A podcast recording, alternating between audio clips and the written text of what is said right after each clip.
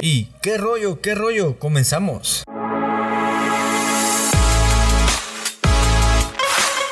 Esto es Invitado.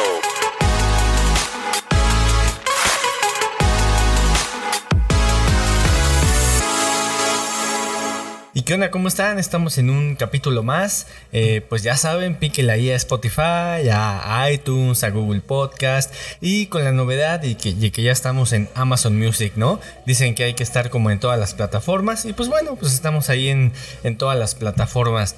Hoy me encuentro con una persona bastante cool, eh, Roberto Delgado. Ahora yo voy a intentar como presentar un poquito a los invitados porque siempre les digo, preséntate. Pero creo que es bueno que a lo mejor mmm, por parte mía es como presentar a los invitados, ¿no?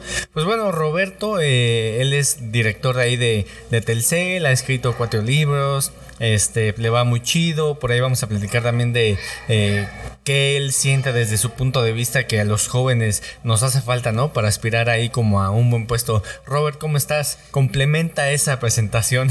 No, hombre, no, al contrario, me siento este, hasta intimidado por tantas flores. Eh, gracias, este, Armando, por, por el espacio, por, este, por la invitación aquí a tu podcast. Eh, pues no, nada, nada. Eh, soy, soy este, un tipo normal. Que, le echa ganas ahí a la vida, que, que, le echa ganas a la familia y, y, pues la verdad es que sí, sí, eh, soy un tipo que, que le inquieta mucho también llegarle a mucha gente en muchos sentidos, por eso estoy aquí contigo para platicar de lo que tú consideras que es importante y de lo que yo pueda ¿no? Desde mi humilde vida, este, a, a este, a aportar a tu podcast para que la gente que nos escuche eh, tenga algún tipo de valor agregado, ¿no? Así es, Robert. Pues mira, la verdad es que yo creo que toda la, y siempre lo he dicho durante muchos capítulos, que todos tenemos algo que decir, ¿no? Como, como dices, eh, todas la, las personas que han venido de, de invitado al podcast, eh, al momento de que se ponen los audífonos, dicen, güey, es que esto es otro rollo, ¿no? Sí. O sea, te ponen los, los, audífonos, empiezas a hablar y como que es una plática, ¿no? O sea, como que poco a poco te vas este, soltando y lo que pasa mucho es que siempre al inicio de los capítulos, eh, la gente, a las personas le cuesta como un poquito de trabajo. Sí. Pero ya conforme va avanzando la, la, conversación, pues ya como que a veces hasta se te olvida que estás como haciendo esto, ¿no? ¿Sabes qué es lo más padre? Eh, yo alguna vez estaba platicando con un amigo y, y lo más padre de una persona no es lo que haya logrado en la vida. Realmente lo más interesante de una persona es su historia. O sea, si tú te pones, si tú te sientas a platicar con cualquier persona, la que tú me digas, y te cuenta su historia de vida, va a ser interesantísimo. Claro. Sí, o sea, sí, sí. la historia de cualquier persona es interesantísimo porque hay ups and downs, hay este cosas difíciles, cosas no tan difíciles, cosas que lucharon, cosas que no lucharon. O sea, eh, eh, hay, fíjate que hay un eh, hay ahí en Facebook eh, un, una página que se llama Humans of New York. Okay. Este, no sé si la ubicas. No, no la ubico. E, es un cuate que de repente empezó a hacer eso. O sea, eh, identificó que la historia de cada persona es lo más padre que hay en la vida, lejos de si fuiste a Harvard o no fuiste a Harvard o fuiste presidente de un país. Y se sienta, hace cuenta, va a una ciudad, a otra, se sienta con una persona random, cualquier persona, y le pregunta, oye, ¿tú qué? Y le cuentan un pasaje de su historia y sube un extracto como de no más de, de unos cuatro párrafos, este, y se volvió una sensación este Humans of New York y, hasta hicieron un libro y, es una sensación. ¿Por qué? Porque te enteras de, de que la gente es igual que tú que, y, que, y que la gente trae historias tremendas, este, para bien, para mal, para regular. Entonces, pues yo creo que esto que tú haces es un poco eso también, ¿no? Pues sí, la, la verdad es que eh, algo que también es por lo que hice este podcast es porque cuando tú conoces a las personas y y ves que tienen muchas cosas que contar, obviamente te sirven a ti. Claro. O sea, todas esas historias que la gente viene y comparte aquí en la mesa, pues obviamente yo digo, oye, qué chido que esta persona pasó por esto, o, o mira, le pasó esto, pues me puede servir a mí, ¿no? O sea, la verdad es que está súper cool y es muy interesante eh, escuchar a las personas. Por ejemplo, en mi caso, eh, yo soy una persona que no habla mucho. Muchos pensarían, güey, ¿cómo no vas a hablar mucho si haces un podcast? Pero la verdad soy una persona que no habla tanto. Entonces, este cuando hago los capítulos, hablo, pues intento hablar mucho, compartir cosas, pero un, un, capítulo muy curioso que me pasó que al final me dijeron, es que yo nunca había platicado tanto tiempo contigo. ¿No? Entonces fue así como interesante y pues estuvo chido, o sea, la verdad es que se siente pues bastante bien. Entonces pues eso está súper chido porque pues te vas como ahí, este, entiendes también muchas cosas, ¿no? Uh -huh. de, de, las personas y de lo que a mí me, me pasa. No sé si te ha pasado a lo mejor que, que de repente empiezas a descubrir cosas de ti que dices, wow, es que yo no conocía esta parte de mí y está chido. O sea, como que quieres explorar más, ¿no? Sí, y eh, bueno, aparte de que de, de, de, de lo que dices, eh, es muy valioso el tema de que me dices que no hablas mucho, pero si haces un podcast con invitados para que le llegue a cualquier cantidad de gente. O sea, el, la labor que tú haces para que no solamente a ti en lo individual, sino a todo aquel que te escuche, este, tenga algún tipo de valor agregado, pues estaba padrísimo. O sea, de alguna manera tú interiorizaste eh, la necesidad de, de, de que las vivencias o, o, o, las experiencias de terceros le sirvan pues al gran público que te pueda escuchar. Eso, eso está muy padre, muy valioso. ¿Sabes también que se siente reconozco. chido? Gracias. Se siente chido cuando te escuchan ya de otro país. Digo, no, no es como que tenga así los mil escuchas y muchos plays, pero nos han escuchado de Francia, de Hungría, de Chile, eh, y dices, oye, está chido, ¿no? Imagínate que antes, en la, en la años, no sé, hace 20 años o 30 años, para hablar con a lo mejor alguien de Chile, eh, pues tenías que ir, ¿no? O él tenía que venir. Existía el teléfono, pero est estoy como centralizando un poco más la idea del, del, podcast, ¿no? Sí, ahorita lo podemos platicar eh, y creo que lo vamos a platicar, lo del tema de mis libros, pero eh, en ese sentido coincido perfecto en... Eh, cuando, por ejemplo, a mí me pasa, ¿no? Cuando escribo, pues obviamente no, no soy un tipo que, que, que, vende millones de libros por todos lados, pero este, con que una persona, ¿no? Tú, tú hablando de, de, de, Chile, de Bélgica o donde te escuchan, con que una persona se acerque a ti y te diga, ¿no? Este, yo leí tal parte de tu libro o en tu caso yo te escuché, ¿no? Este, pues creo que ya con eso ya valió la pena perfectamente todo lo que tú estás este, haciendo el esfuerzo, ¿no? De comunicación en este podcast. Oye, eh, ahorita que mencionas lo de los libros, escribiste cuatro libros, ¿no? Uh -huh. Ok. Y, ¿Y cómo fue ese proceso? ¿Por qué empiezas a escribir? Eh, porque yo no he escrito un libro, pero me imagino que escribir un libro es como un tatuaje. Vas a plasmar algo muy importante, ¿no? Mm. Entonces, ¿por qué decides plasmar algo que vas a dejar para toda la eternidad? Porque un libro son para mucho, mucho tiempo. Se queda, ¿no? Claro. Eh, tú te mueres, se queda. Sí. Eh, eh, es una historia interesante porque siento que es un tema de.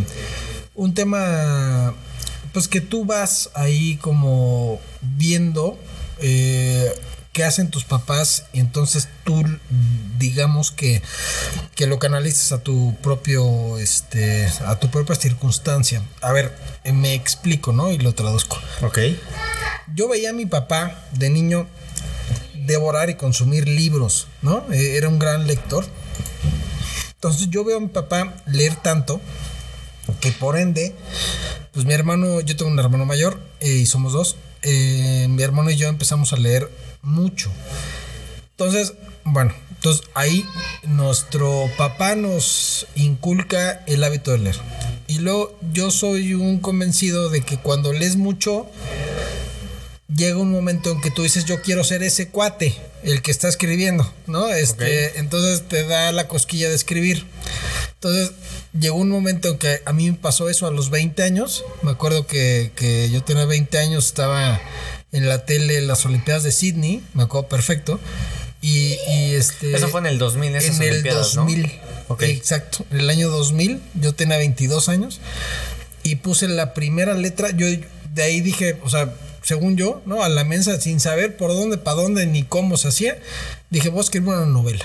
Pero voy a escribir una novela que se publique, ¿no? Este.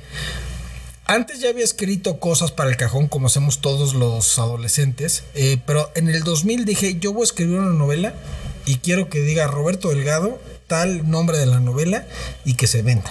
O sea, ya lo, lo visualizaste. Al- a, ¿No? sí, a los 22 años, en el 2000, dije, yo quiero algo más ambicioso, no quiero para el cajón y que mi, mira primo, escribí este poemita y Ok, ay, qué bonito. Y yo que yo dije, yo quiero, ¿y, y por qué llegué a ese momento? Pues porque mi papá me enseñó a leer, ¿no? Mi papá no, no escribía, pero me enseñó a leer.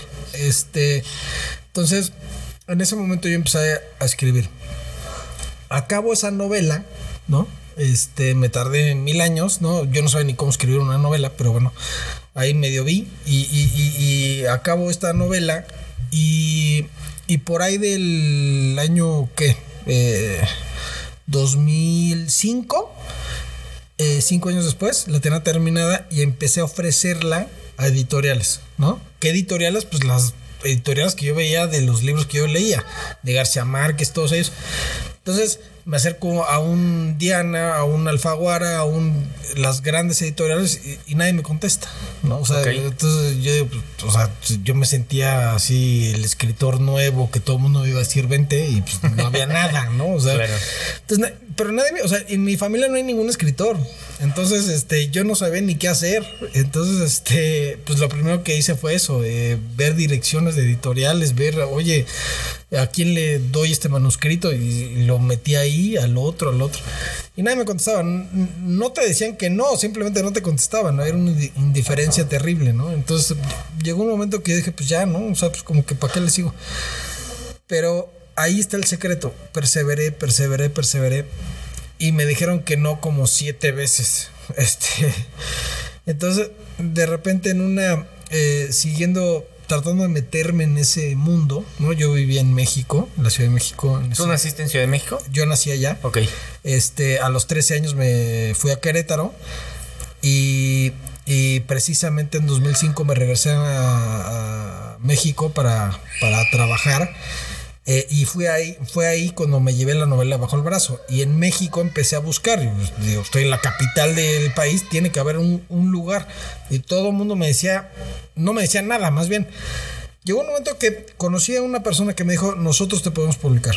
Pero Ok. como al, al octavo intento, Ok, Armando. ok. O sea, cualquiera hubiera desistido desde antes. Entonces, este, esta era una editorial más chiquita, más independiente.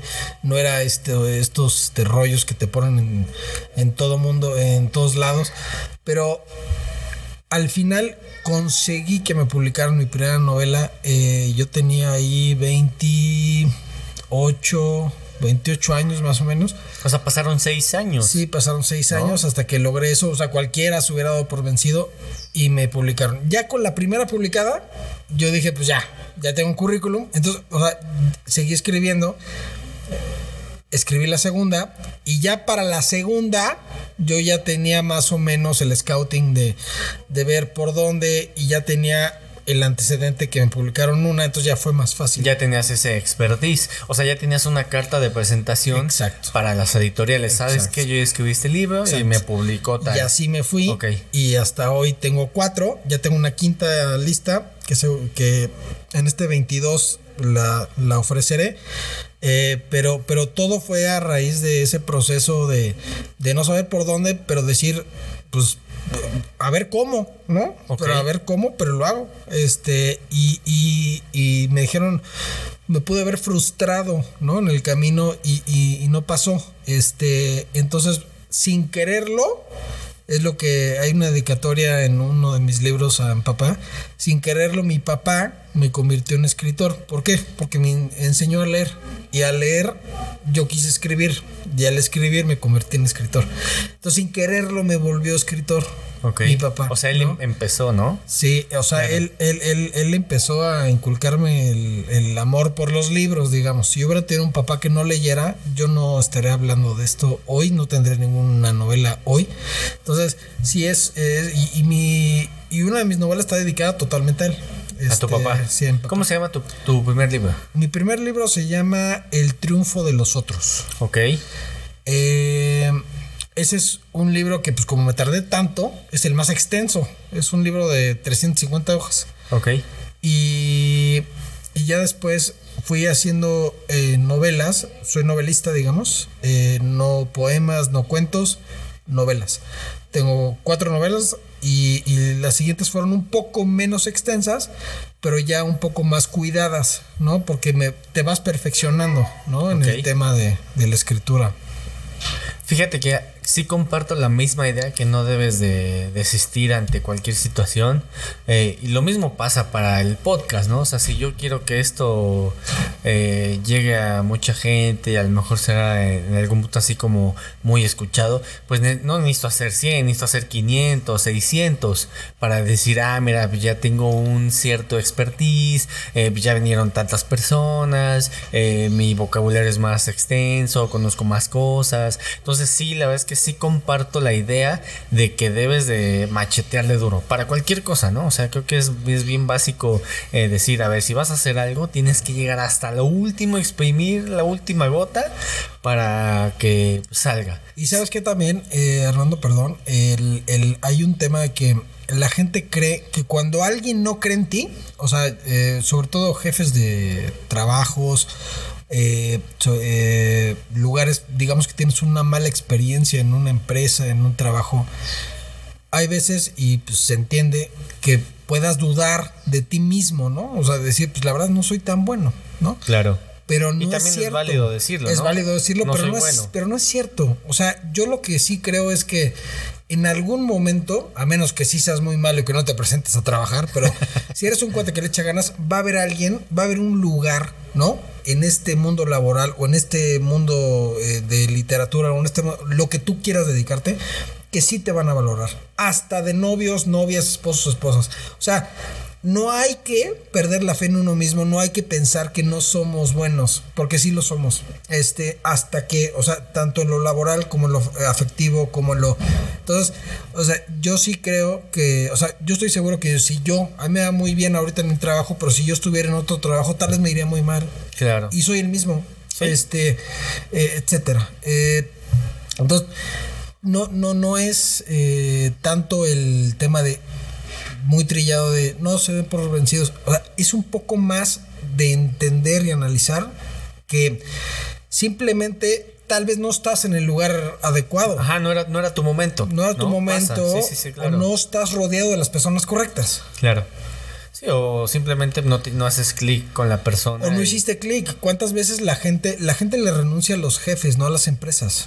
O sea, Claro. tú puedes estar en una misma empresa feliz una empresa este, sintiendo que, que, pues, es un infierno porque tuviste la mala suerte de tener un pésimo jefe. Y en el departamento de junto están felices porque tienen un super jefe y es la misma empresa.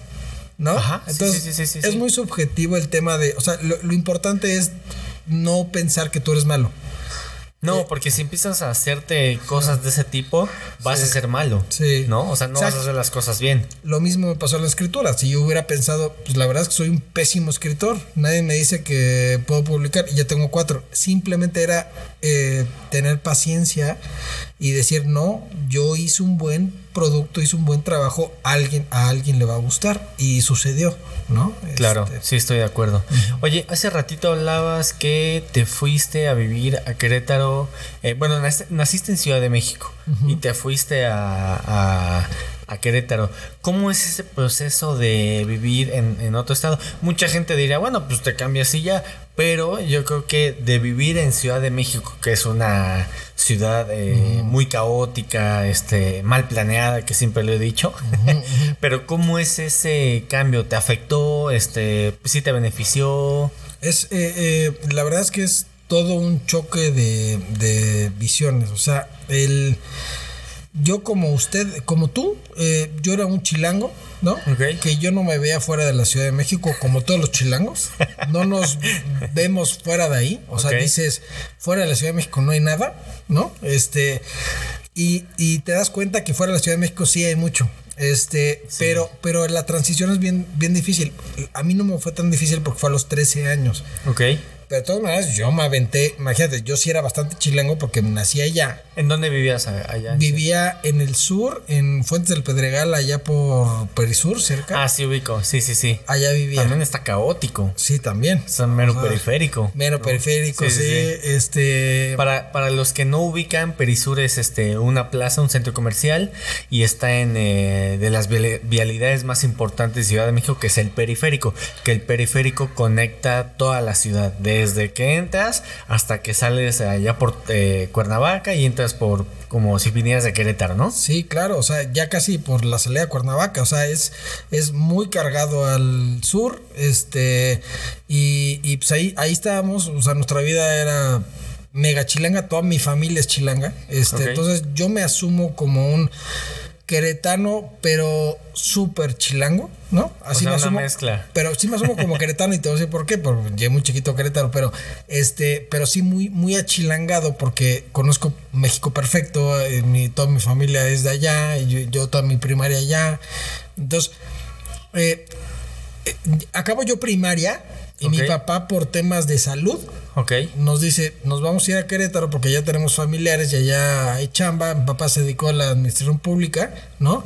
Entonces, el gobernador en esos tiempos de Querétaro le ofrecía chamba. Este, entonces dijo, pues ahora es cuando, porque mi papá ya le había dado un infarto en México. Entonces dijo, pues vámonos. Le recomendaron que la Ciudad de México no le ayudaba en nada. Entonces nos fuimos. Es, es el típico caso, ¿no? Típico. Sí, Típico. Te enfermas del corazón, Ciudad de México no es para ti. Sí. Y se acaban muriendo fuera. Sí. Y se acaban enfermando más fuera. Sí, claro. Ciudad sí, de- sí. eh, Es que la culpa es de la Ciudad de México. No es tu culpa porque te comiste 80 mil cosas malas, porque fumas eh, ve- 300 cigarros diarios. No.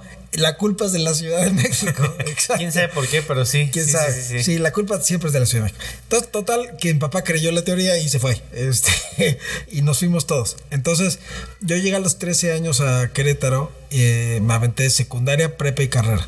¿no? Ok. Entonces, eh, la transición para mí no fue tan difícil porque como yo estaba chiquito, no he echado tantas raíces en cuanto, no sé, una novia, un, un- una carrera, eh, o, ya cuando estás en eh, secundaria prepa, que ya estás más hecho a, la ciudad, pues finalmente estás chiquito. O sea, te- yo tenía 13 y pues te dicen, eh, te vas a otro estado, pues dices, ven, me voy. Mi hermano le costó mucho más trabajo, por ejemplo, que me lleva cuatro años, ¿no? Él, eh, él llegó a prepa aquí, él se vino de 16, 17. Entonces, pues sí, él no quería. Y yo dije, Claro. eh, pues vámonos. Pero, pero sí hay un, hay un tema muy fuerte en cuanto a todo. O sea, la gente es diferente. Este, toda la gente es diferente, los, las formas de ser son diferentes, el, el, y tú te vas a- a- adecuando a esa forma de ser. Siento que la vida en, en Ciudad de México es muy rápida, es muy veloz. No hay tiempo para nada. Sí. ¿No? Y siento que en otro estado es como más. No, no te dio como el. O sea, ¿no sentiste tanto esa diferencia? Sí, claro, pero a mí me encantaba porque porque eh, la gente, yo cuando llegué a Querétaro, eh, la gente era menos competitiva, o sea, más amable, un poco. Este, y en los chilangos, aunque también pueden ser amables, son más competitivos, son más de Sí, claro. Sí, sí, eh, sí. a ver quién gana y, o sea, y acá era tú llegabas y eras un poco más el rockstar, ¿eh, ¿no? Entonces, y aparte si eres chilango, o sea, en esos Ajá. tiempos por lo menos, te veían para arriba, ¿no? Pues sí, o sea, te decían, no, pues este güey viene de, de México, este güey debe ser más listo que nosotros, ¿no? O es más guapo que nosotros, o sea, ya, o sea, y ni siquiera, o sea, no porque estuvieras tan guapo, pero pues, o sea, ya no es porque eres chilango, eres como dos rayitas más guapo. Entonces, ¿no? O sea, la clásica. Entonces, yo me acuerdo que yo llegué a Querétaro a la escuela y, y- y eché desmadre ahí en, en una clase. Y una maestra, fíjate, eso dice toda la, la, este, la esencia del provinciano que no les gustan los chilangos. Se enojó y lo que me dijo fue chilango de porra. Y yo, ¿De porra? De porra, o sea, es una palabra así como chilango de cuarta, ¿no? Eh, Ah, ok, ok, Este, pero, pero, pero, o sea, pero me dijo chilango. En lugar de decir, pues este niño está mal, no, dijo, dijo, me criticó por chilango, ¿no? Ok. Entonces, eso, eso, pues, pues, no está chistoso, ¿no? Este, eh, eso ya habla. Pero yo, yo fui, fíjate, Armando, que yo me la pasé muy bien en Querétaro. O sea, mis mejores años de mi vida, los más felices, fueron en Querétaro. O sea, yo encontré grandes amigos, encontré una una cosa que no tenía en México, que era yo caminaba hacia mi escuela, o sea, de mi casa me iba caminando y llegaba a la escuela. Caminando, no me llevaban mis papás. Ok. Este, te- me iba caminando también a casa de algunos amigos. Este, entonces, eso no que lo, lo hacías en México, ¿no? En México era programar toda la ida, o sea, Toda la entre- logística. Entre las mamás, oye, te llevo a mi hijo a tu casa y lo- aquí os lo recojo. En esos tiempos, eh, y me tocó el Querétaro chiquito, ahorita ya es un Querétaro mucho más este acá, tipo capital, que Ok. sí, ya no es así. Pero, pero en esos tiempos era un Querétaro chiquitito que, que todos se conocían. Y, y si tú tenías este, una banda de amigos padre, pues esa banda de amigos padre la conocían, eh, ibas a una fiesta y todos te conocían. Entonces eh, eh, era una cosa muy, muy padre que eso nunca lo hubieras tenido en la Ciudad de México, ¿no? Es más complicado porque Ciudad de México, desde que yo me acuerdo, siempre ha sido un caos. Sí. Siempre, sí, ¿no? Sí, ahora eh, tiene sus bondades. La verdad es que la, la propia ciudad te impulsa a ser mejor. eh, La Ciudad de México, a ser eh, un cuate que si, que si no sigues con la ola, te come. Entonces, acaba siendo bueno, ¿no? En algún sentido. O sea, este. Pero, pero, pero acá, aunque son más pasivos, eh, es una calidad humana mucho más padre. Y mis grandes amigos son de Querétaro. Por eso yo me digo queretano. Este. Eh, pero sí, esa transición fue un, un antes y un después para, para, para mí, sin duda. ¿eh? Sin Oye, y regresaste aquí a Ciudad de México, ¿no? Sí, yo acabé la carrera y, y, pues como traía esta inercia de, de que tengo una esencia chilanga, yo dije, pues si quiero llegar a algo grande, no me voy a quedar aquí. Entonces yo dije, pues tengo familia allá, pues voy a aprovechar la familia allá para vivir sin pagar una renta, porque no tengo un varo, porque pues me acaba de ir eh, de casa de mis papás. Entonces me fui a vivir con mi abuela para buscar chamba allá. Ok. O sea, hiciste lo que la mayoría, bueno, no la mayoría, pero sí muchos jóvenes que terminan la universidad y están en Ciudad de México, eh, están en, perdón, en otros estados, vienen como a Ciudad de México a, a pues, a ver si... Exacto, a buscar. algo pega, ¿no? Sí, si algo pega. buscarle. Eh, Es que la verdad es que, eh, o sea, eh, contrario, por ejemplo, a Estados Unidos, que tiene muchos estados donde hay muchas industrias, ¿no? O sea, no te tienes que ir a Nueva York a todo, ¿no? Eh, no te tienes que ir a Washington a todo. O sea, tienen muchos estados donde hay ciertas industrias donde tiras. Pero aquí en, en este país sí es muy centralizado. O sea, las mejores empresas están en la Ciudad de México, sin duda. Claro. Entonces, si quieres llegar a algo grande, pues básicamente tienes que estar en la Ciudad de México. Fíjate que un amigo, eh, él vivía en, en Veracruz, se llama José, ahí le mando un saludo. Él estudió comunicación, pero se especializó en marketing, en atención al cliente y todo eso. Y este habló con mis papás, se fue a quedar a la, a la casa, iba un mes, ¿no? Este y me acuerdo, bueno, ya llegó todo el rollo, mandaba currículums y eh, faltaba como una semana como para que ya como que se acabara ahí el, la onda y me acuerdo que vio una vacante y, y él iba a enviar el currículum le digo no marca es mejor a veces es mejor que marques pues ya el chiste es que marcó y el güey le dijo, pues es que no sé, no, pero pues ¿por qué no me entrevistas? ¿Por qué no me das como esa oportunidad? Me dice, bueno, está bien, vente. Bueno, el chiste es que regresó y ya se había quedado, Mm, ¿no? sí, claro. Y, sí. y él, y justo a lo que voy, que a veces, eh, retomando un poquito lo pasado, es que tengas valor y la otra es como dices, siempre, el- a veces como el concentrado de empresas está en Ciudad de México, ¿no? Las más importantes. Sí, y ser valiente, ¿eh? o sea, eh, es ser valiente. O sea, la verdad es que mm, si no te sale, te regresas con tus papás. O sea, El no, ya- el no ya lo tienes. Ya lo tienes, o sea, sé, sé valiente, o sea, digo, si vas y todo el mundo te dice, no, eres un imbécil, pues está bien, soy un imbécil y ya, pero por lo menos toqué la puerta, ¿no? Claro. O sea, fui a las mejores empresas y toqué la puerta, en una de esas te quedas, ¿no? Este, entonces, o sea, sí, hay que ser valientes, hay que ser valientes, estés donde estés, yo, yo usualmente me hubiera quedado en México, pero la vida me llevó a Querétaro, entonces cuando estuve en Querétaro, y, y para, este, nada más para redondear el tema, yo hoy tengo mejor nivel, ¿no? Eh, de gente que, que no se fue a la Ciudad de México. O sea, que, que estudió la carrera igual que yo en Querétaro, Ok. pero no se fue a, a México. O sea, yo agarré este, este puesto que tengo actualmente en Querétaro, pero desde la Ciudad de México. Si no me hubiera ido a México, No hubiera, no, no hubiera tenido este puesto en Querétaro. O sea, yo no hubiera podido aplicar desde Querétaro a este puesto porque nada más ponen a gente que viene de México. Entonces yo me fui a México, aunque fuera un nuevo queretano, y desde allá me pusieron acá, ¿no? Entonces es como un ejemplo, este, un poco eh, simple, eh, este, o tonto, de, de cómo este puesto que tengo yo lo logré por valentía, por irme a México y que de allá me pusieran aquí, porque desde aquí, aunque yo vivía aquí, nunca lo hubiera logrado. Claro. ¿no? Oye, y entras a Telcel, ¿no? Sí, ¿Y cómo es el proceso hasta donde estás? Porque es muy interesante. Porque es interesante. Yo diría que ni siquiera el 10%, yo creo que el 1% de la población eh, tiene el valor, porque por todo lo que me has dicho, pues eres una persona que no se da por vencido.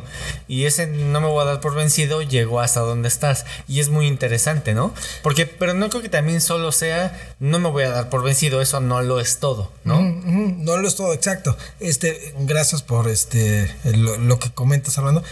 Pues mira, eh, eh, es una combinación de todo. Mira, yo, yo siempre he pensado, bueno, cuando yo entro a Telcel, contestando a tu pregunta, eh, a mí, o sea, y aparte hay un valor agregado tremendo.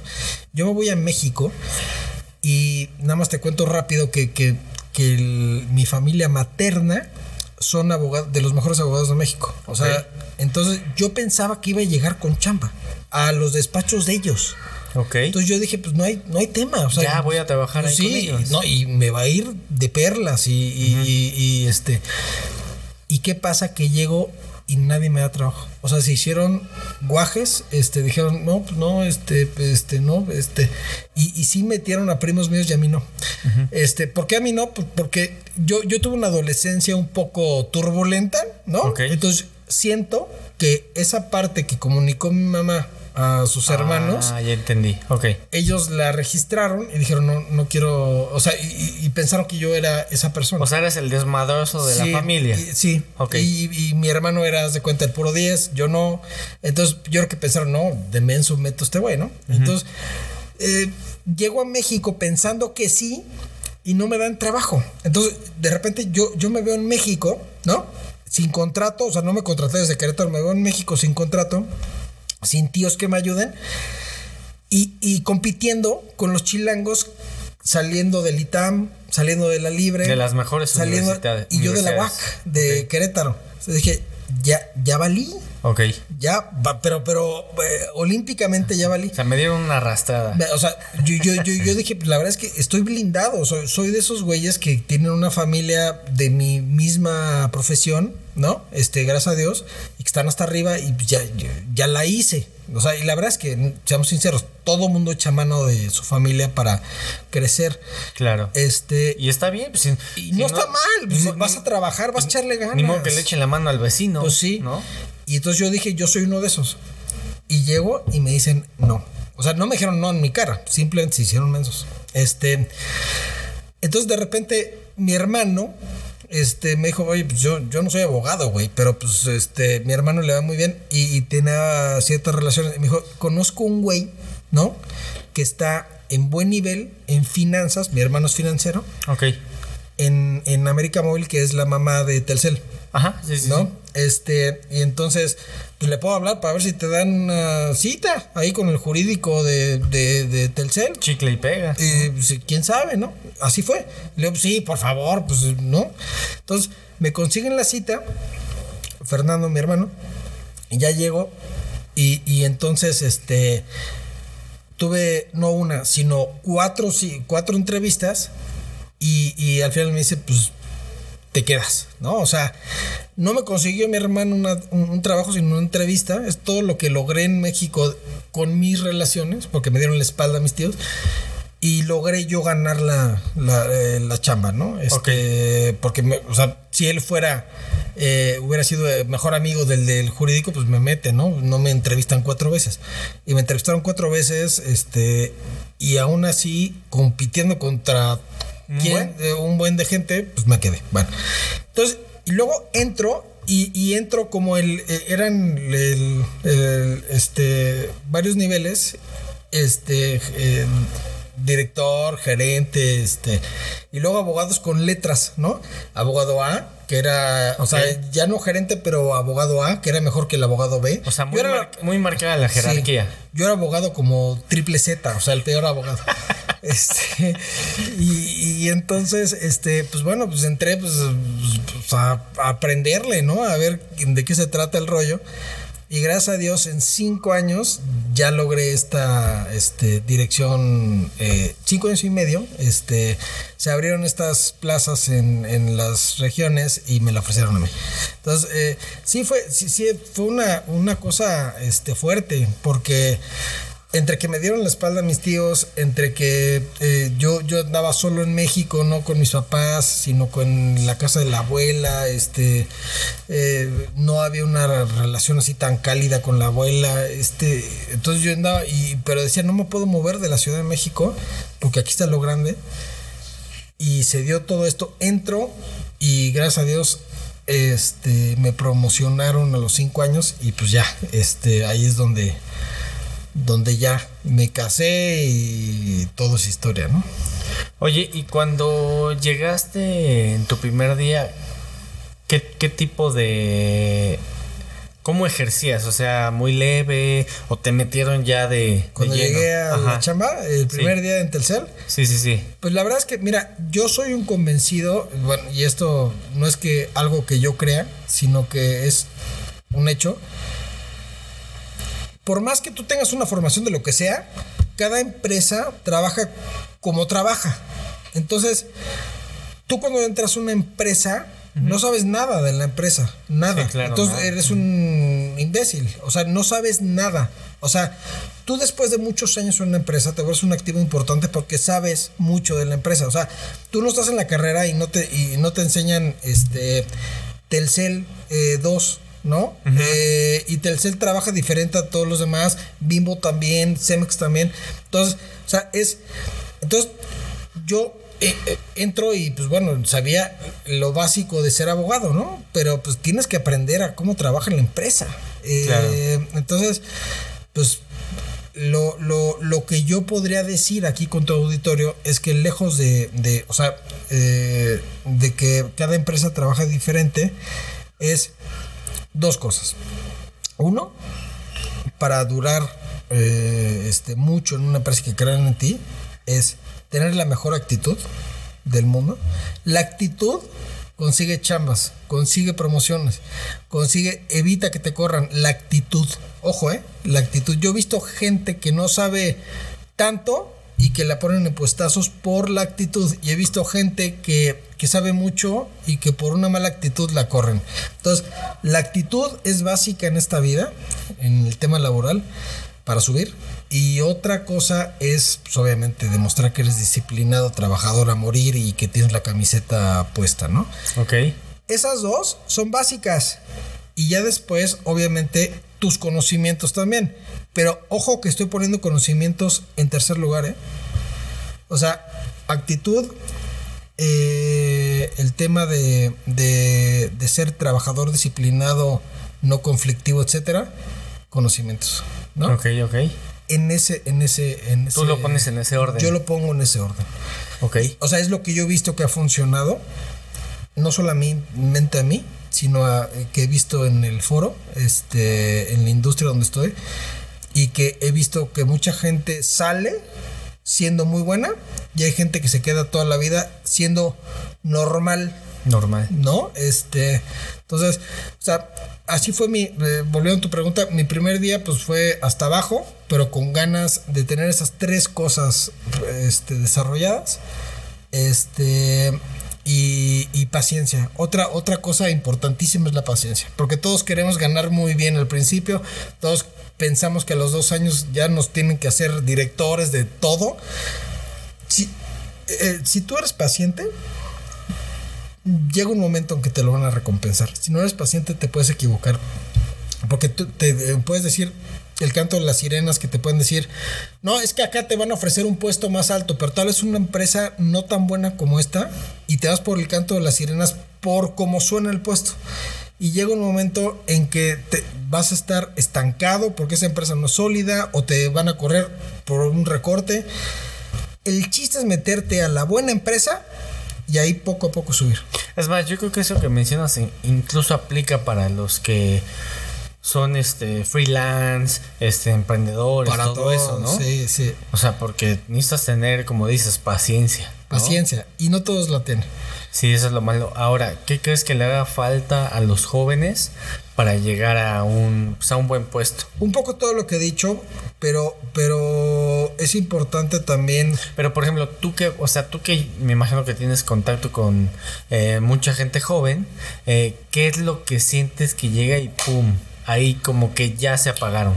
Yo creo que, que todo lo extra laboral, o sea, extra laboral me refiero a que a la gente la corren todos los días por cosas distintas a lo que tienen que hacer. O sea, lo hacen bien, pero las corren por todo lo demás. Por que llegaron tarde, porque, no sé, llegaron crudos, porque llegaron en jeans, porque no hicieron algo que les pidieron. O sea, eso es tristísimo. O sea, todo el mundo te dice, no, no, no, es que, que, este, me corrieron. Y te das cuenta, y le rascas tantito y te das cuenta que los corrieron por cosas Por una pendejada. por una pendejada. Que usaron el carro este para cosas personales de este, ¿no? De la chamba para cosas personales. O sea, y, y yo he platicado con jefes que han corrido gente y me dice, "Oye, es que este güey era muy bueno." O sea, pero abusó de tal y tal y tal, o sea, por ejemplo, prestaciones así, agarraba el carro y se lo llevaba a su casa, el carro de la empresa, este, y ta, ta, ta. Eh, entonces, a mí, a mí, pues luego lo que le decía a él mismo es, pues que luego no digan que la vida está bien difícil, ¿no? Y que te corren de lo que sea cuando todo eso extralaboral haces. Oye, pero, o sea, en- y me pongo en, los, en el lugar de Telcel, que él tiene como sus lineamientos, pero ¿no crees que es un poco excesivo? Ok, entiendo que se llevó el coche para un uso personal, pero si la persona es muy buena, no es como, tal vez no sería bueno como decir, bueno, podemos hacer algo, o sea, si la persona realmente es buena, Ah, bueno, es sea- que este caso que te pongo, o sea, obviamente no solamente fue eso, o sea, hasta pedía dinero. o sea, era Este, reincidente. Había muchas cosas, sí. Ah, ok, ok, O sea, no era nada más. Sí, o sea, también somos humanos, ¿no? O sea, eh, hay un. Inclusive si te equivocas en algún tema de un contrato o lo que sea, pues no, no vas a correr a la gente por un error. O sea, yo, soy un convencido de que eh, eh, si te equivocas es un error, pero si no lo corriges, estás cometiendo otro error. O sea, son dos errores en uno, ¿no? Claro. El- la gente cuando se equivoca tiene que corregirlo de inmediato, entonces el error ya no fue tan error. Pero si no lo corrige ya van dos errores, ¿no? Entonces, o sea, lo, lo que yo digo es, eh, eh, el, el, este, no es, tan, no es tanto de la corredera, ¿no? De que ya se equivocó la primera y se va. No, este ejemplo que te pongo es uno de miles de, de, de cómo la gente pierde sus trabajos siendo buena, o sea, sacando la chamba. O sea, por otras cosas, o porque le hablaron pésimo al jefe, porque le insultaron, o porque llegaron eh, este, en jeans, sin, o sea, no por jeans lo van a correr, pero ¿sí me explico? O sea, por cosas muy triviales eh, los corren, eh, porque llegan pero, pero sí con causa. O sea, no estoy diciendo que sean riguristas las empresas. Estoy diciendo que de repente ellos empezaron a, por ejemplo, llega el familiar, ¿no? Eh, Hablando de Telcel, por ejemplo, y le dan información confidencial porque es el familiar, ¿no? Este, pues ¿por qué lo haces, no? Si, si hacías la chamba bien, ¿por qué das información confidencial de la base de datos de Telcel cuando sabes que está penadísimo? Este, pues bueno, lo corrieron. Cuando hacías tu chamba bien, ¿no? Claro. Y seguramente en una reunión familiar en la última Navidad va a decir, pues la empresa es este muy mala porque me corrió por eh, cualquier cosa. Pues no, tú hacías bien la chamba. Nada más Y lo extralaboral lo hiciste mal.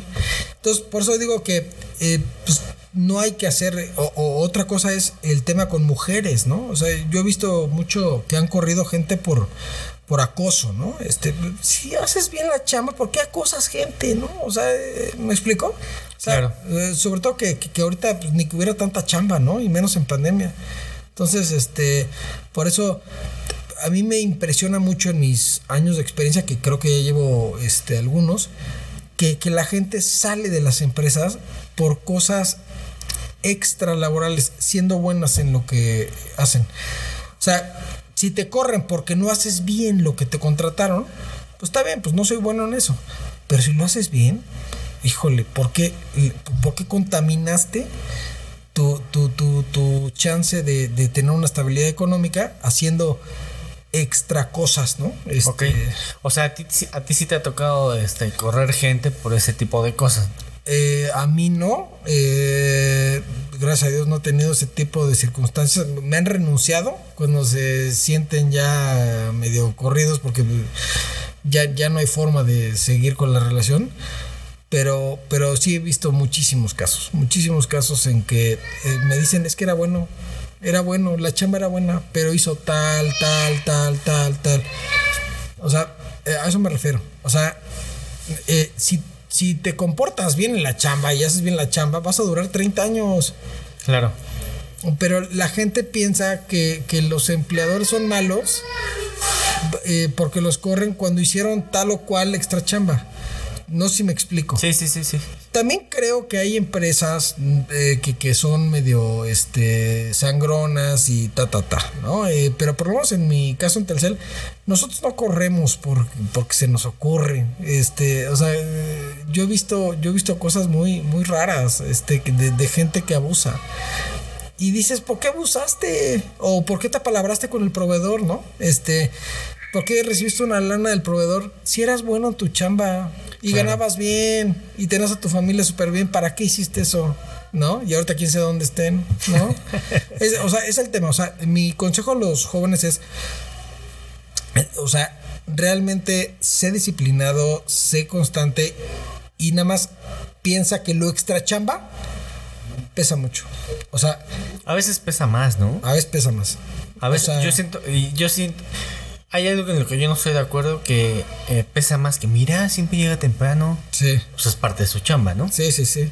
Pero sí ese tipo de cosas sí de no hace notar mucho a la persona que llega temprano, este, que siempre está con la sonrisa, todo eso, ¿no? Sí, sí, ah, sí es verdad. O sea, a mí me, me ha dado mucha tristeza gente que muy buena en su chamba que se ha ido por tonterías que han hecho ellos mismos. O sea, y dices, "Hijo, ¿por qué hiciste esa tontería? Y pusiste a temblar a tu familia, ¿por qué? O sea, por- por- ¿no? O sea, pues qué mensada, ¿no? O sea, todos tenemos tentaciones de todo tipo, ¿no? Estoy de acuerdo. O sea, entonces, eh, pero ¿para qué? O sea, ¿no? Esas tentaciones, si quieres, ya hazlas una vez que pongas una pata fuera de la empresa. Ya, órale. Haz, haz lo que quieras. Sí, pero en la empresa, sí, sí. con la estabilidad, con tu familia, ¿para qué? Tu carrera laboral, pues, ¿con para qué? Y, y te lo digo yo, creo que co- con un cierto este tema de autoridad en el sentido de que llevo casi 17 años en la mía, ¿no? O sea, si- si te lo dijera desde el punto de vista de alguien que lleva 3 años, pero en el siguiente julio cumplo 17 en, eh, en Telcel. Entonces, ¿por qué he durado tanto? Pues porque no hago, todo, o sea, porque aparte de hacer la chama bien, no hago nada de lo otro. No llego en jeans. No, eh, no llego en jeans, o no llego crudo, o no llego borracho, o no, o no me estoy, o no estoy acusando a la secretaria de alguien. O sea, ¿me explico? O, Sí, sea, sí, sí. o sea, ese es mi consejo a los jóvenes. Sean, este, pues realmente todos tenemos pasiones, todos tenemos tentaciones. Pues, pues eh, llegan a trabajar, sacan la chamba y váyanse. Y ya en su vida personal hagan lo que quieran. Pero para tener una carrera laboral larga, ¿no? Y, y padre, pues hagan lo que tienen que hacer y, y- y- y punto, ¿no? No, no, que no les ganen las pasiones, pues. Claro, estoy de acuerdo. Sí. Oye, cambiando un, un poquito de tema, Sí. ligar en aplicaciones. Ligaron aplicaciones. Ajá. Es, es un buen tema porque eh, creo que se ha convertido en una tendencia. Yo diría que ya ni siquiera es moda, ya es tendencia en ligar en aplicaciones.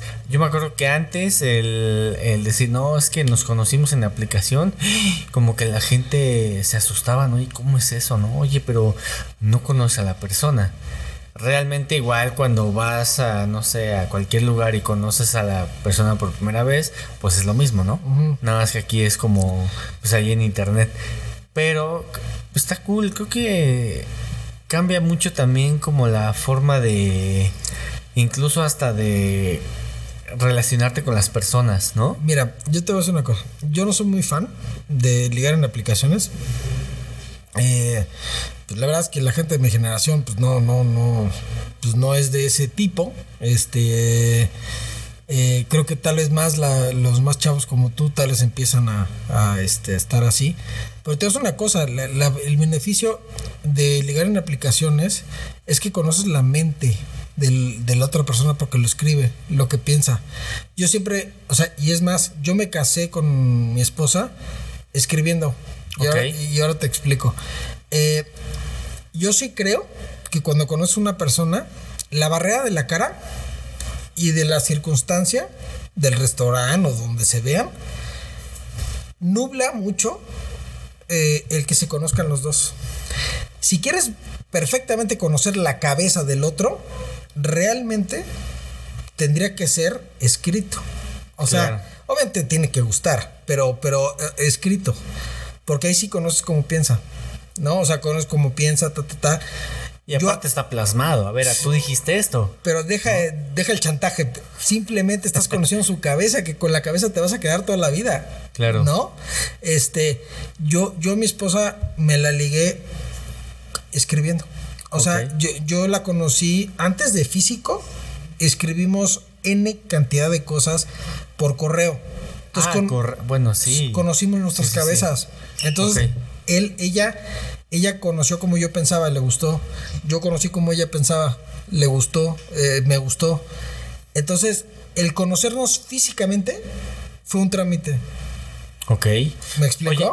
¿y, eso es, eso es esto, ¿no? Yo creo que esto de ligar en las aplicaciones es un poco, perdón por interrumpir, es un poco eso. Es un poco, eh, en lugar de ir al blind date, este, nada más a verla si te guste, eh, es un poco también empezar por la cabeza, porque todo lo que escribes es lo que yo pienso y ya después hacen la cita. Entonces, ¿no? O sea, no lo veo, o sea, analizándolo, no lo veo tan mal, ¿eh? No, yo lo veo bastante bien. Sí. Como dices. Es más, hasta torras muchos pasos antes de, conocer a la persona. Lo único malo es que ahí no sabes también el anonimato, no, sabes con quién tratas, ¿no? Bueno, es que hay gente bien bélica. Sí. O sea, no, pero también no sabes si. O sea, pues que con quién tratas. Eh, pero, pero es que es lo mismo, igual en persona. O sea, el güey puede dedicarse a la trata de personas.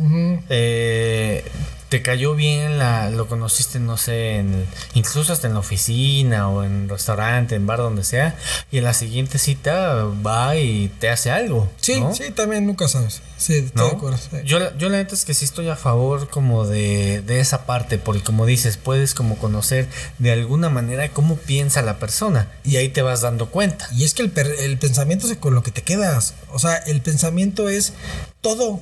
Armando, o sea, el, pensamiento, por más que te guste, a alguien te encante, o sea, todo se reduce al pensamiento, a cómo eh, son empáticos, a cómo platican, a cómo ven la vida juntos, a qué proyecto tienen juntos, a todo. Y eso es cabeza. Entonces, eh, en cambio, si conoces, si te mueves nada más porque tiene un cuerpazo y todo, eh, sí, te va a gustar, pero híjole, no sabes que hay ahí en, la empatía, ¿no?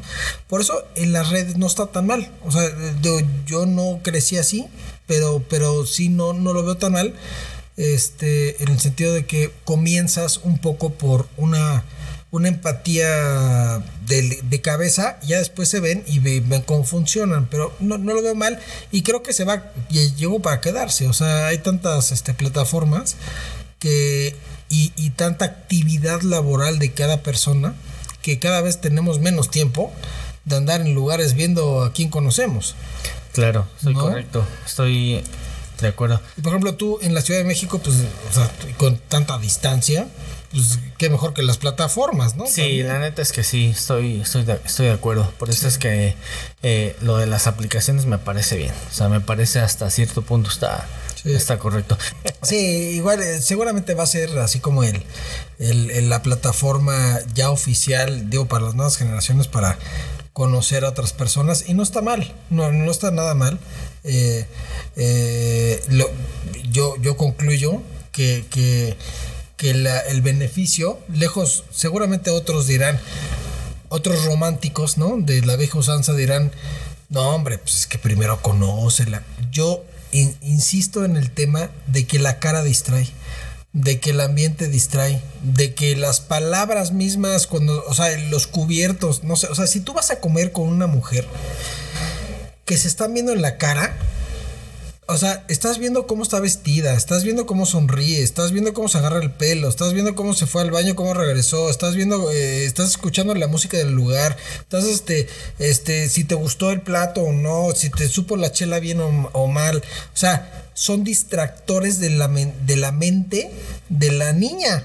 Entonces, el- la palabra escrita, ¿no? En mi caso con mi esposa fue un mail, eh, bueno, miles de mails, este, pero las plataformas puede ser también eso, porque cuando haces clic, quiero entender, eh, ¿no? Este, según entiendo, con una niña que te gusta en la plataforma, porque está la foto que te gustó, empiezan a intercambiar, ¿no? Este, eh, este, ideas, ¿no? Este, oye, ¿cómo estás? Yo soy de acá, yo soy de acá. Bueno, empiezan a conocerse las mentalidades sin distractores. Estás tú Claro. sentado es, eh, tratando de entender su mente. No estás escuchando la- el plato de ta, ta, ta, y que ya está cantando este Belinda. No, no, nada de eso. Estás entendiendo su mente.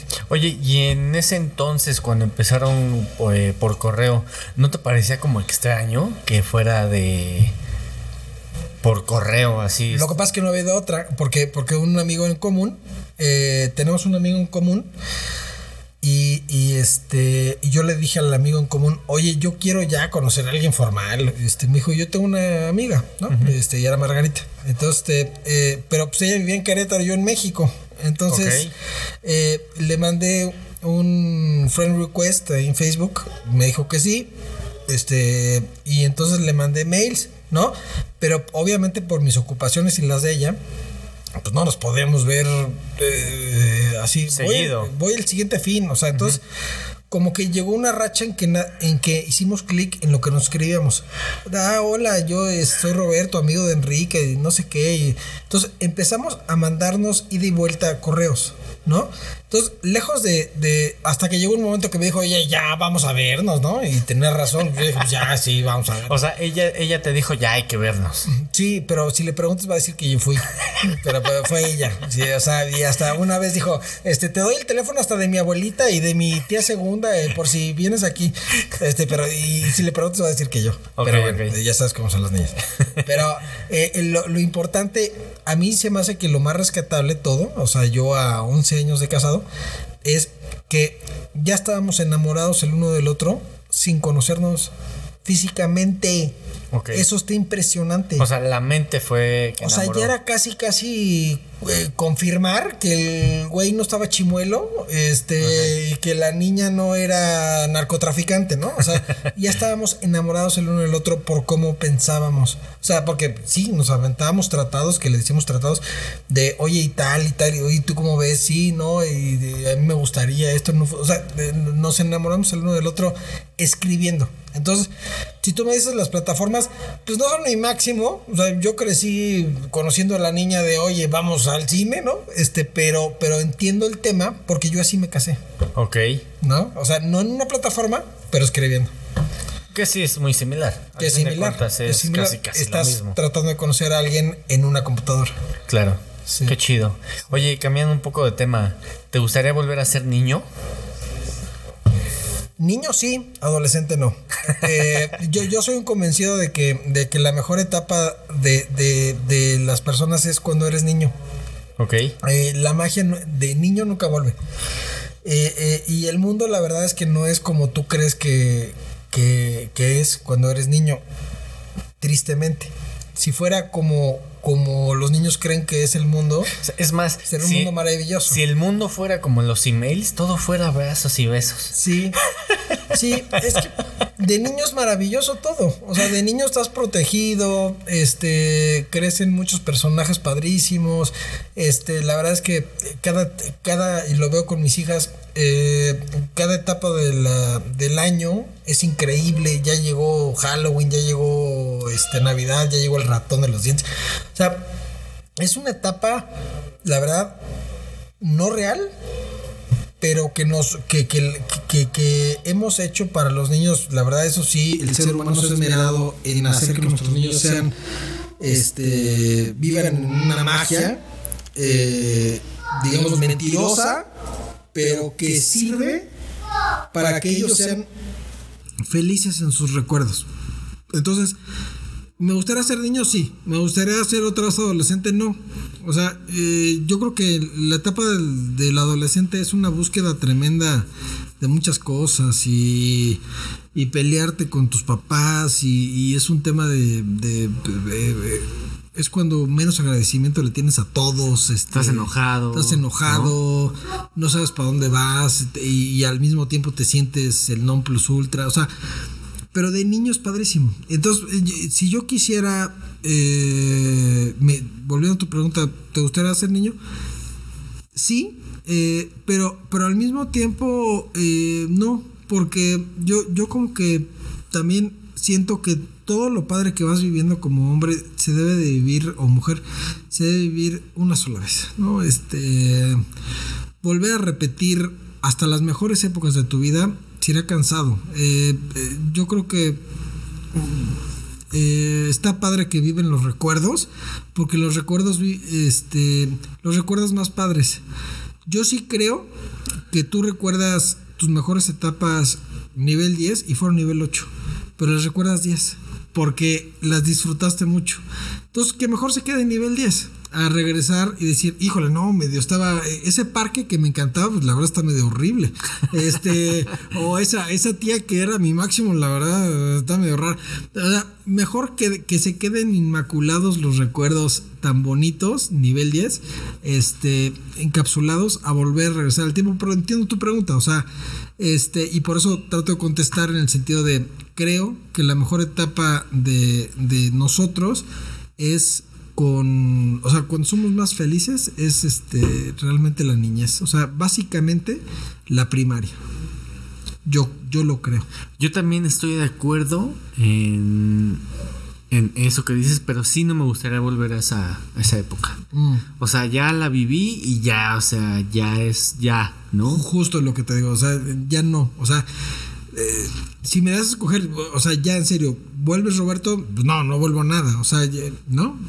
O sea, de- no quiero volver a vivir nada, ni las épocas más padres porque se viven una vez, este, pero si me dices cuál fue la más bonita, aunque me la pasé muy bien en secundaria y, y así, este, en prepa y ya sabes, este, ya cuando empiezas como que el, el periodo de descubrimiento de muchas cosas, ¿no? Y incluyendo las mujeres, ¿no? Este, Sí, claro.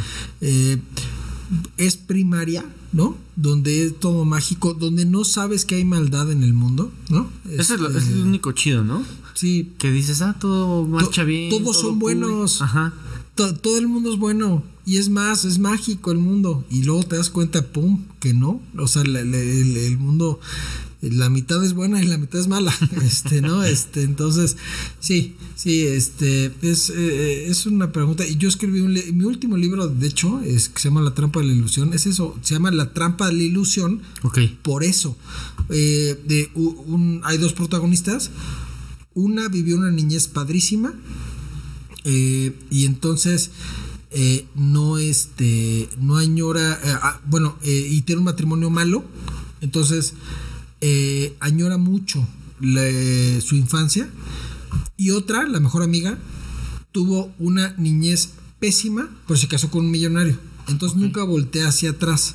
Entonces es como esta este, comparación de pues entonces eh, que la vida te ofrece, cuando eres niño, como que parece que te ofrece mucho la vida. Y cuando te das cuenta que no te da lo que tú pensabas que te iba a dar, ¿hay trampa o no hay trampa? O sea, la, la- la- vida es mentirosa. O sea, te, te dice, es padrísimo y vas a llegar a quién sabe dónde.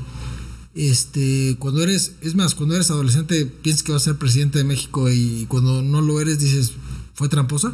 O cuando eres niño, el mundo es mágico y cuando te das cuenta que no es mágico, es tramposa. Entonces, ¿hay trampa o no hay trampa en la ilusión? Ah, o la vida es padre en cada etapa, ¿no? O Eh, no nos damos cuenta. o no nos damos cuenta. ¿No? No, es, es, es como un debate.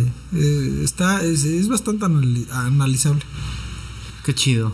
Oye, ¿y cuándo viene tu próximo libro? Pues fíjate que ya, ya lo escribí. Este, y estoy viendo por la pandemia, pues como que no sería muy inteligente eh, ahorita publicarlo. eh, pues porque nadie está como que comprando mucho. Este, la gente está muy reservada, pero ya lo tengo. Y ahí sí ya es totalmente diferente este libro porque es una novela deportiva. Ok. Este, ¿Se puede decir el nombre o todavía como no, que- sí, no, no ya, ya Ok, está, ok. se llama Valor y Olvido. Ok. Eh, es una novela deportiva. ¿A qué me refiero con novela deportiva? Eh, a mí me gusta mucho el tenis, eh, seguirlo. O sea, la verdad es que nunca lo jugué, pero veo el tenis todo el año. O sea, soy fan enfermo del Pero- tenis. O sea, ¿por qué nunca lo jugaste? O sea, No, sé, mis papás nunca me llevaron. Este, es que jugué mucho béisbol, pero me gustaba también mucho el tenis. y Pero, me o sea, ¿jugaste béisbol porque ellos te llevaron? Nos gustaba mucho Valenzuela. Este, en los tiempos de Valenzuela, que estábamos chiquitos, eh, los Dodgers lo veíamos en la tele. Y mi papá, pues buena onda, dijo, pues eh, vamos a meter a los niños a la Liga Olmeca. Este, ahí en México, ¿no? Este, y nos metieron a la Liga Olmeca y jugamos béisbol ocho años. Este, eh, pero, pero veíamos mucho el tenis desde siempre, mi hermano y yo. Este, y nunca jugamos tenis. eh, nunca dijeron vamos a meter a los niños al tenis. Eh, y, y luego ya de grandes que te lo puedes pagar, pues tampoco. eh, entonces, pero yo toda la vida seguí el tenis. O sea, soy, haz de cuenta de esos que, que me preguntas de un nombre o una estadística Y te lo y sabes. me lo sé. O sea, si alguien llega y te dice, oye, vamos a jugar tenis, ¿irías o...? Sí, sí iría. O sea, a mí, ya de grande, Ajá. me- ya me da curiosidad. O sea, como que ya de grande, ya casado con tu autosuficiencia económica, dices, y si empiezo a hacer cosas que como que me dieron ganas, o sea, sí, sí lo haría, ¿no? Otra cosa que yo, que, que, que yo también este, hubiera querido hacer profesionalmente, que suene raro, eh, sería jugar ping pong como profesional. Me- pero como profesional. ¿Qué, qué- quiénes son buenos? ¿Los japoneses? Sí, los japoneses, los alemanes, pues sobre todo los chinos, más bien. Ah, los chinos. Juegan a una velocidad que digo, sí, wow. pero te voy a decir por qué. A mí una vez mi papá me regaló una mesa, este, a los dos, a mi hermano y a mí, una mesa de ping pong. Y mi hermano no la peló y yo jugaba todos los días. O sea, pero no tenía con quién. Ah, doblabas la mesa. Doblaba la Ok, mesa. ya. Y todos los días, pero te lo juro, Armando, todos los días. Me volví buenísimo. Le ganaba a todos mis amigos. Llegó secundaria, le ganaba a todos. O sea, tenía un saque tremendo. O sea, eh, impresionante mi nivel de juego en algún tiempo de mi vida. Este. Entonces, ahí es cuando, o sea, cuando dices, eh, y de repente, ahora ya de grande, empie- o sea, empiezas a buscar y dices, pues hay gente que se dedica a eso y que gana muy bien. O Claro. sea, no, o sea, y que son- ¿Podría ser yo? y Sí, podría ser yo. O sea, no estoy diciendo que seré yo. O sea, es como Claro. cualquiera que, que juega bien al tenis y dice que va a ser Djokovic. Pues no. Este, pero, pero de todas maneras, o sea, son cosas que a mí me gustaría inculcarle a mi hija. O sea, si, si tienes una pasión y eres muy buena, pues vamos a ver si te gusta por ahí. Este, y te voy a meter a, a algunos torneos y algún. Este, entonces, eh, el tenis, volviendo al tema principal, pues el tenis, yo siempre lo veía en la tele. Este, y, y, lo he seguido hasta la fecha.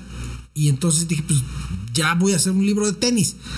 Pero no un libro de tenis normal, o sea, no una novela, yo soy novelista. Entonces, es una novela, ¿no? Eh, usando el vehículo del tenis, eh, pero una novela que em- empieza y acaba. O sea, es, es este. Eh, sale Federer, sale Djokovic y sale Nadal.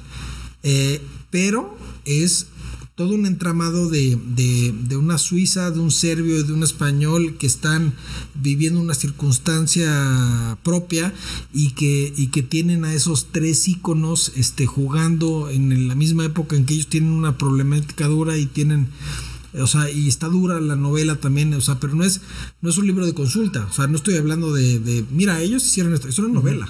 Entonces, eh, y esa ya la tengo lista. Y, y esa la voy a ofrecer en este 2022 que, que empieza. Qué chido. Sí. O sea que todavía no tienes una fecha, pero el 2022 va a Sí, estar. eh, eh, mi objetivo de 2022 es publicar, o por lo menos que se publique, sí, publicar eh, esa novela. O sea, ya la tengo lista. ¿Todos los libros han sido con la misma editorial? No. No cambiaste, ¿verdad? El Cambié. primero fue uno y creo que ya cambiaste, ¿verdad? Sí, porque la primera fue, yo vivía en México, las primeras dos vivía en México Ok. y las segundas dos vivía en Querétaro. Entonces las primeras dos fueron editoriales de México. Ok. La primera fue por Rúa, la, eh, la segunda también en México, Plaza y Janés, y las dos de acá, sí con la misma, que se llama Par 3. Ok. Pero- Oye, ¿y dónde pueden encontrar tus libros? Mis libros, si te metes a Amazon y pones mi nombre, ven los cuatro. Ok. Este están en Gandhi, están en el sótano, están en, eh, en Educal, eh, que están en el aeropuerto y en, va- en varios lados, y en varios, este, en va- varias este, librerías locales, también en Amazon, en, eh, en el extranjero también Ok. en España, Uruguay, Argentina y me parece que Colombia. Eh, en algunos de esos países está, digamos que on demand, en el sentido de que la pides, te la imprimen y te la dan. Y en otros sí está el libro Ya, físico, Ok. este, que llegas a la tienda y lo ves, ¿no? Este, entonces, sí, sí hay hasta una distribución internacional de las últimas dos, las primeras dos no, las últimas dos con la ed- editorial de Querétaro, curiosamente, que hubieras pensado que la de México Claro. tendría, Sí, sí, pero, pero la de Querétaro es la que tiene distribución internacional en algunos países. Oye, ¿y sabes cuántos libros has vendido en total? No en total, pero no es un tema que, que lo malo es que no es un tema que, que se no lo haces por el dinero ni por tanto las ventas, eh, porque no, no vendes tanto. O sea, sí vendes, pero no, no tanto. O sea, no, no puedes, o sea, más o menos para, para darte un aproximado. De mis cuatro novelas, yo creo que yo me, me he ganado eh, 60 mil pesos. Ok. De las cuatro, ¿eh? Sí, sí, sí. sumadas.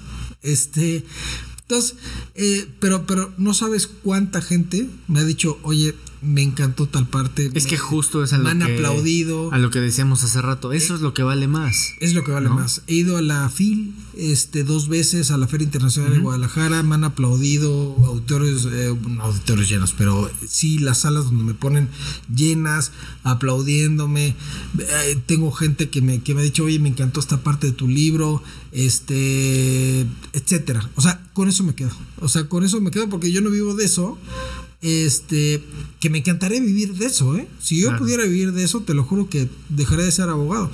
Pero como no se puede vivir de eso, eh, tristemente, entonces, pero lo que me ha llevado eh, fuera de lo económico, que lo económico ha sido muy pequeño, ha sido tantas satisfacciones que no me arrepiento ni un minuto de haber este, echadole ganas por ese camino. Qué chido. La gente me ve diferente, eh, me dice hoy tal cosa. He firmado libros a, a muchos amigos que, que me dicen gracias, o sea, y, y me, me han dicho, mira, aquí está tu firma hace unos años. Eh, he tenido... Es chistoso, Armando, porque haces una buena chamba de abogado, este, te vuelves eh, doctor en derecho, lo que sea, y no pasa nada. Publicas un libro y tienes un micrófono enfrente de tu, de, de- de tu cara. Sí, Eso te dice todo. Claro. Eso te dice todo. O sea, que, que- o sea, que, que la, cuando le haces el amor a la vida, o sea, en la forma de un libro, en el arte, te ponen un micrófono y te dicen, a ver, cuéntanos eso. Pero no te dicen, a ver, cuéntanos de ahí, de, de- de- de lo que te dedicas, de contador, abogado.